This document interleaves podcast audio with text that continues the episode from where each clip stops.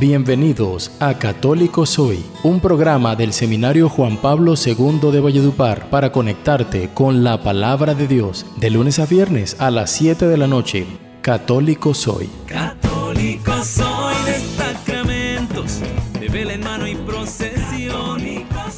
del Evangelio.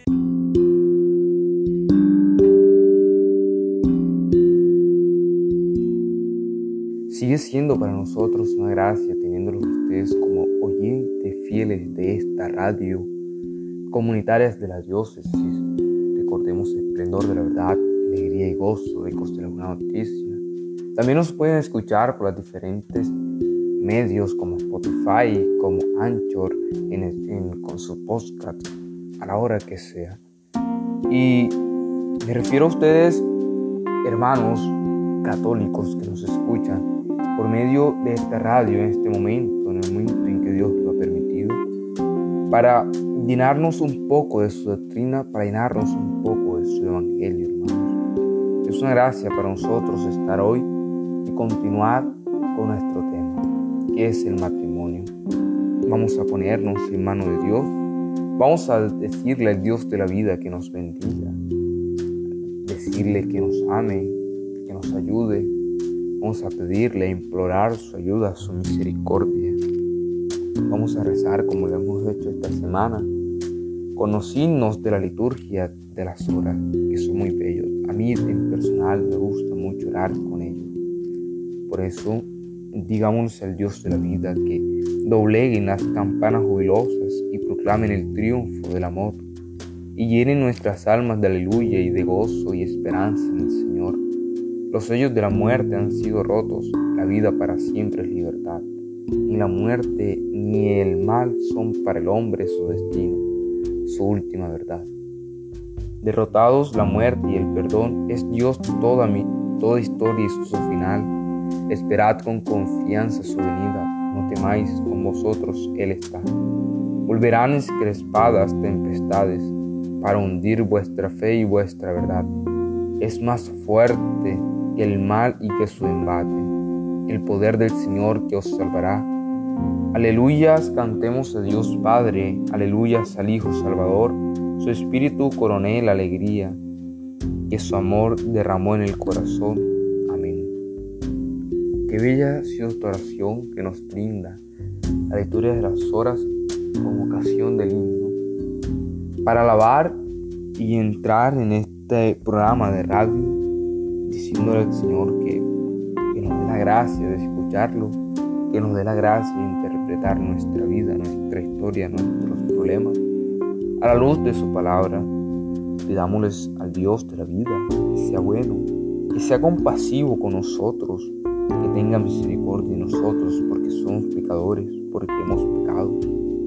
Pidámosles al Dios de la vida por nuestro sufrimiento, por nuestras dificultades, que sea Él yendo adelante, que sea Él mandándonos su Espíritu Santo para que nos ilumine, para que sigamos adelante, para que veamos en Él una luz de esperanza. Que aquellos que hoy creen que Dios se ha alejado de ellos, vean en ti, Señor, el amor, vean en ti una esperanza, que tú a veces eres prudente, eres silencioso con nosotros, que ellos comprendan tu prudencia, que ellos comprendan tu silencio, que aquellos que hoy no ven salidos sus problemas, que hoy tornan de tristeza, que hoy buscan refugiarse en los vicios porque no saben a dónde más ir, preséntale Señor tu amor, preséntale Señor tu casa, que ellos vean qué, gran, qué tan grande eres con ellos. Como dijo el salmista, el Señor ha estado grande con nosotros y estamos alegres. ¿Cómo pagaré al Señor todo el bien que me ha hecho? Por eso, concluyamos nuestra oración diciéndole, Señor, ten piedad de nosotros que hemos pecado contra ti. Protege nuestra familia, protege nuestros matrimonios, protege nuestros seres más queridos. Por Jesucristo nuestro Amén. Dispongámonos, hermanos, pues, a escuchar el Evangelio, a escuchar un canto y continuar con el tema de esta semana que es el matrimonio. Escuchemos.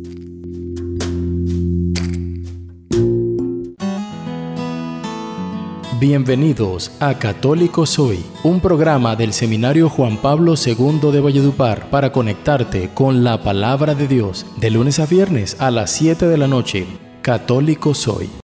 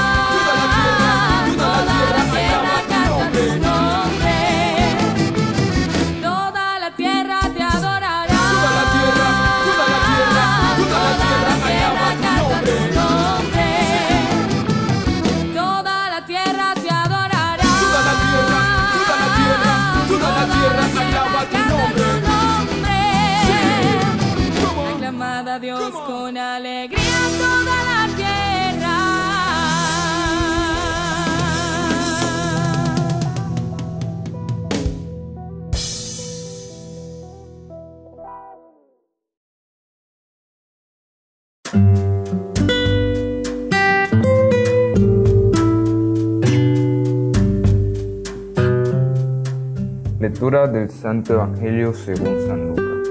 En aquel tiempo dijo el Señor, hay de ustedes que edifican mausoleos a los profetas, a quienes mataron sus padres.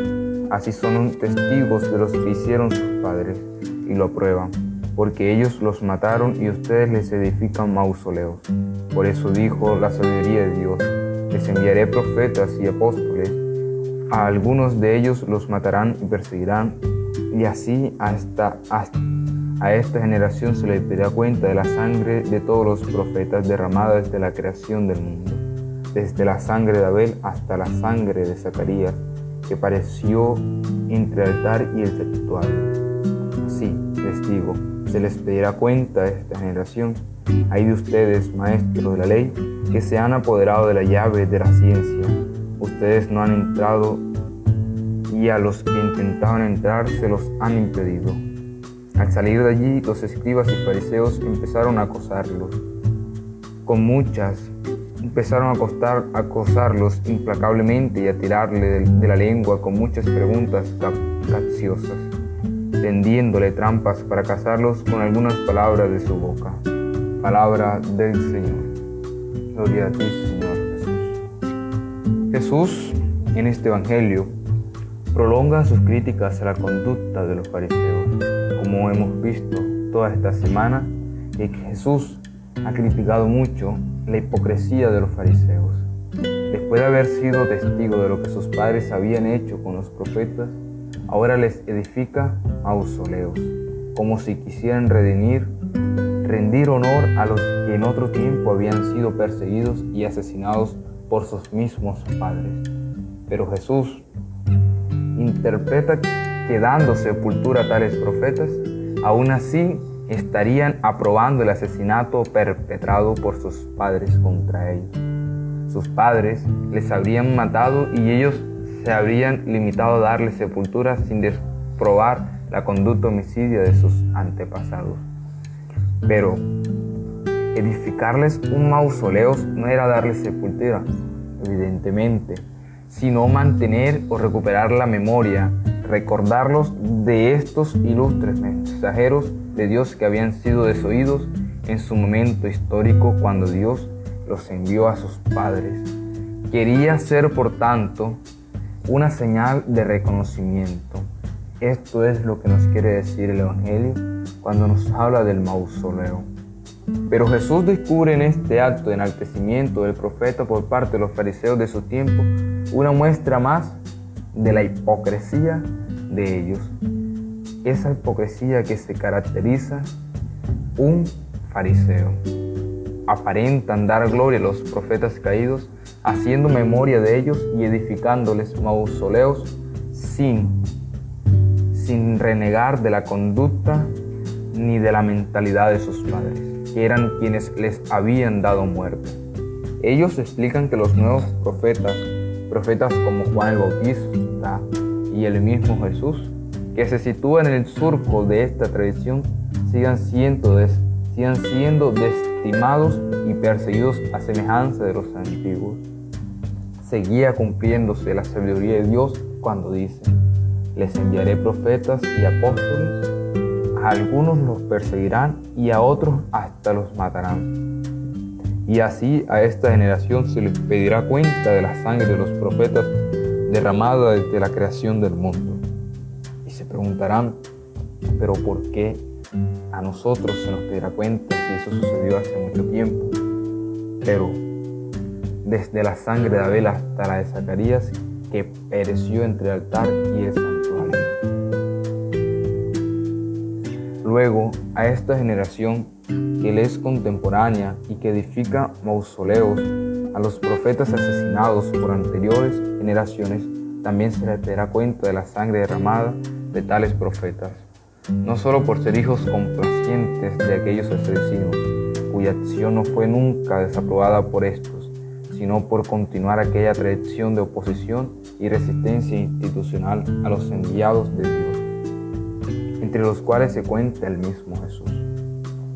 Y es que, y es que son ellos los que con su juridismo, con sus leyes, con su tradición se han adueñado de la llave del Señor, pero ni han entrado ellos en este espacio de sabiduría, ni han dejado entrar a los que intentaban entrar. Este es su gran pecado y Jesús se los echa en cara, aumentando la tensión existente entre ellos. De tal manera, se había adueñado letrados y fariseos de la potestad magisterial sobre el pueblo de Israel, que no admitían que nadie viniese con una doctrina distinta a darles lecciones, porque estaban cerrados a su misma doctrina. Aunque lo hicieran como enviado de Dios, aunque fuese el mismo Dios quien enviase a su Hijo a predicarle una doctrina distinta. En semejante contexto no debe extrañar que, trans, que entrance en conflicto con cualquiera que se presentase con la indumentaria del profeta portador de un mensaje divino. Tras estas impre- imprecaciones, hay de vosotros, difíciles de encajar, aquellos letrados y fariseos, nos dice el evangelista, empezaron a acosarlo y a tirarle de lengua, de la misma manera que habían hecho sus padres con los antiguos profetas, con muchas preguntas capciosas para cogerlos con sus propias palabras. El propósito de tales preguntas era tener materia para acusarle, para acusarle de tal manera, de tal manera que puedan llevarlo al tribunal capaz de dictar sentencia de muerte. Como Jesús predice, acabarán colmando la medida de sus padres al dar muerte no solo al último enviado de Dios, sino al mismo Hijo. De este modo, colmaban la medida de sus padres y hacían reos de aquellas sangre proféticas que recapitulaban Jesús como cabeza del linaje y víctima del definitivo sacrificio. Para esta mentalidad farisaica no había ni hay más antídoto que la humildad. Ser humilde es lo único que puede hacernos libre. Es lo único que puede cambiar esta mentalidad. Ser humilde es el único antídoto. Solo desde la humildad podían acceder, ceder la llave del saber a este nuevo maestro que venía de parte de Dios como Hijo encarnado y ungido del Espíritu Santo.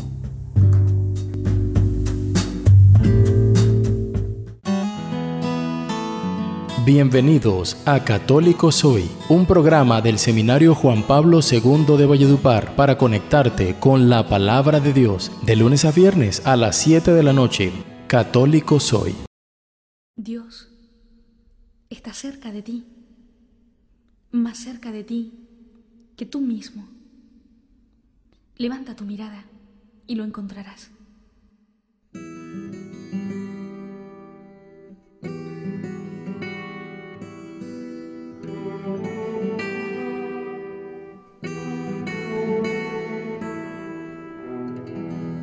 Levanto mis ojos a los montes,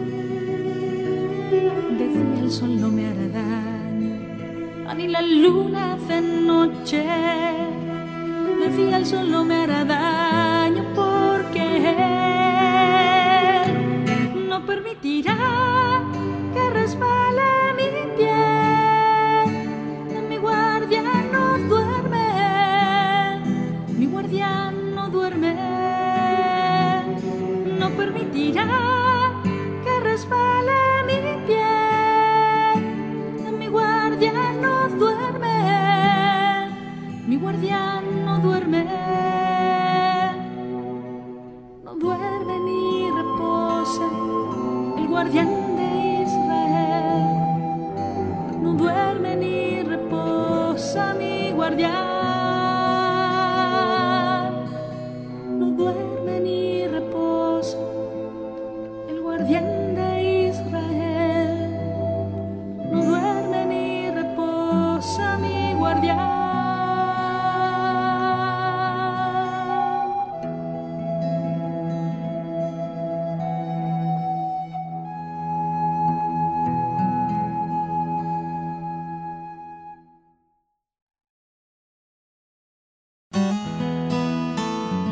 Bienvenidos a Católico Soy, un programa del Seminario Juan Pablo II de Valledupar para conectarte con la palabra de Dios de lunes a viernes a las 7 de la noche.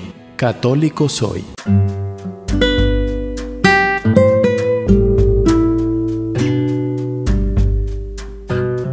¿Sabías que dentro de la Iglesia Católica hay algo llamado celebración de los matrimonios mixtos?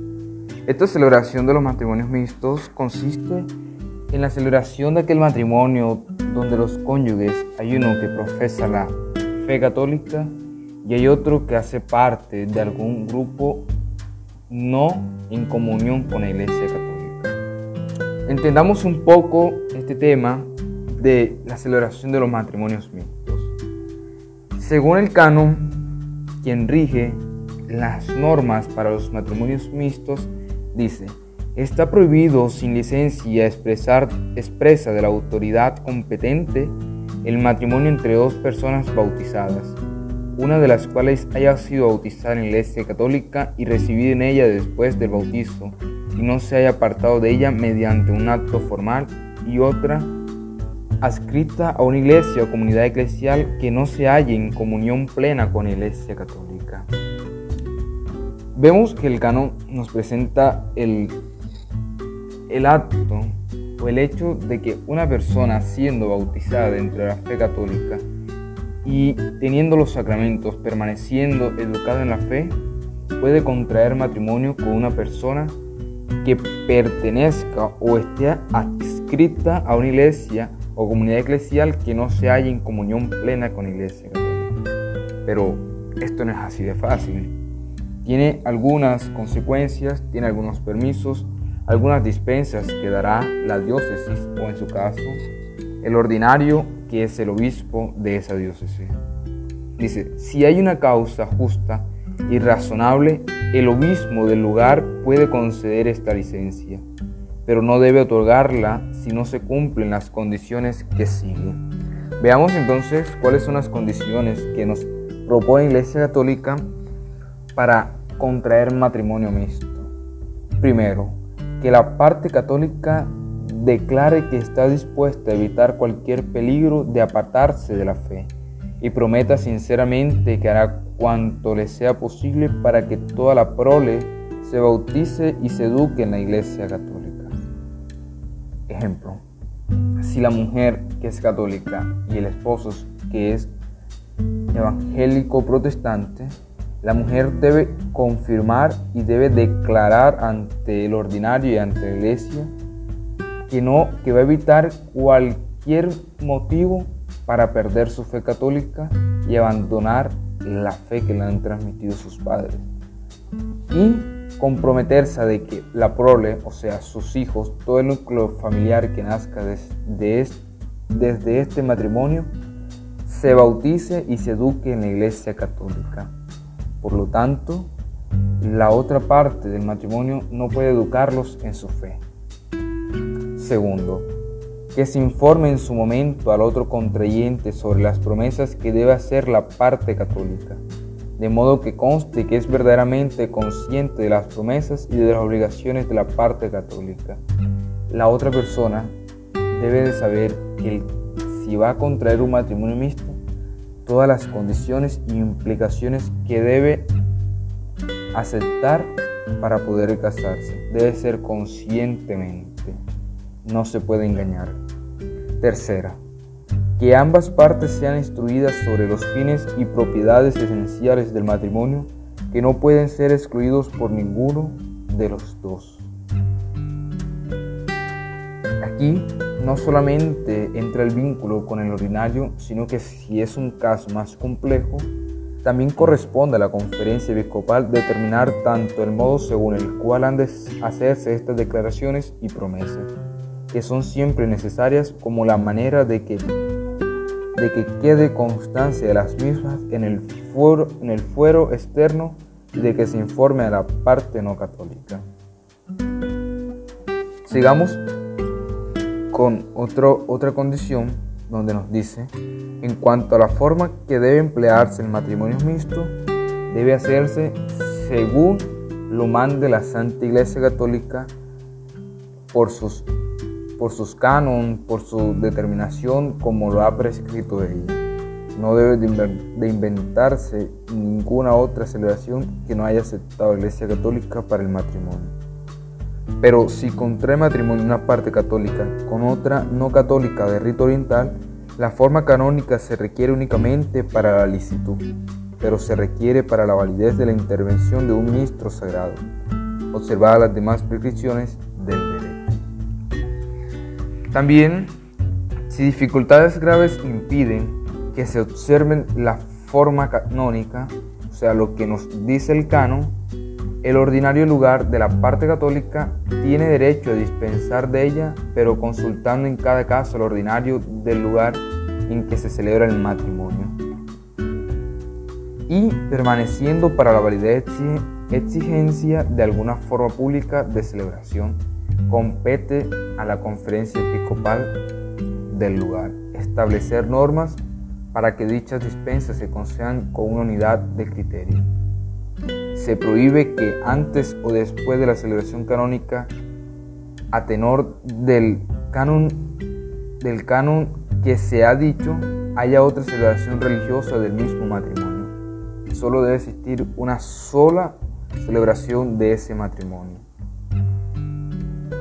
para prestar o renovar el consentimiento matrimonial. Asimismo, no debe hacerse una ceremonia religiosa en la cual junto el asistente católico y el ministro no católico y realizando cada uno de ellos sus propios ritos, pidan el consentimiento de los contrayentes.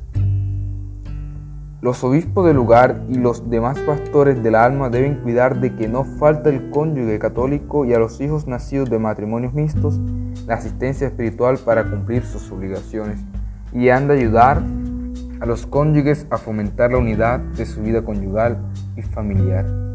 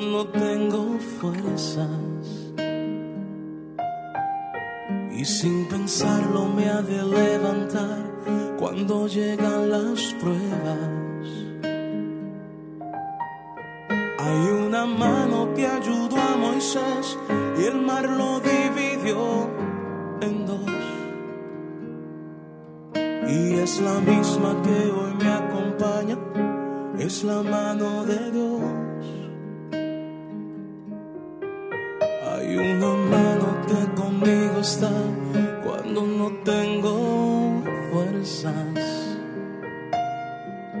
Y sin pensarlo me ha de levantar cuando llegan las pruebas. Hay una mano que ayudó a Moisés y el mar lo dividió en dos. Y es la misma que hoy me acompaña, es la mano de Dios. Es la que me sostiene cuando voy a caer, es la que a mí me mueve para obrar con poder. La que me alcanza y nunca falta, me mueve con poder, es la que me sostiene cuando voy a caer, es la que a mí me mueve